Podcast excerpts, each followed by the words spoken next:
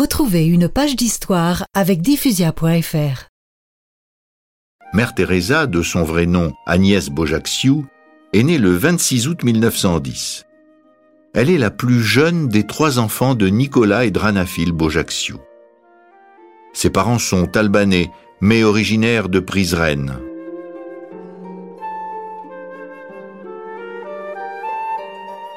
Son père est un riche commerçant.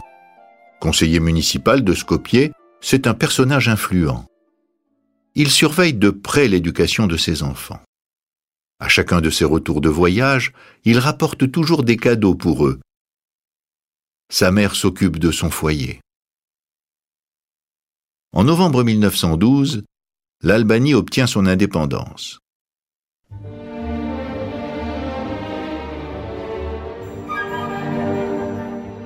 Après la Première Guerre mondiale, Nicolas se rend à Belgrade pour participer à une réunion politique. Parti en parfaite santé, il revient très malade. Transporté à l'hôpital, il décède des suites d'une grave hémorragie. Il n'a que 45 ans.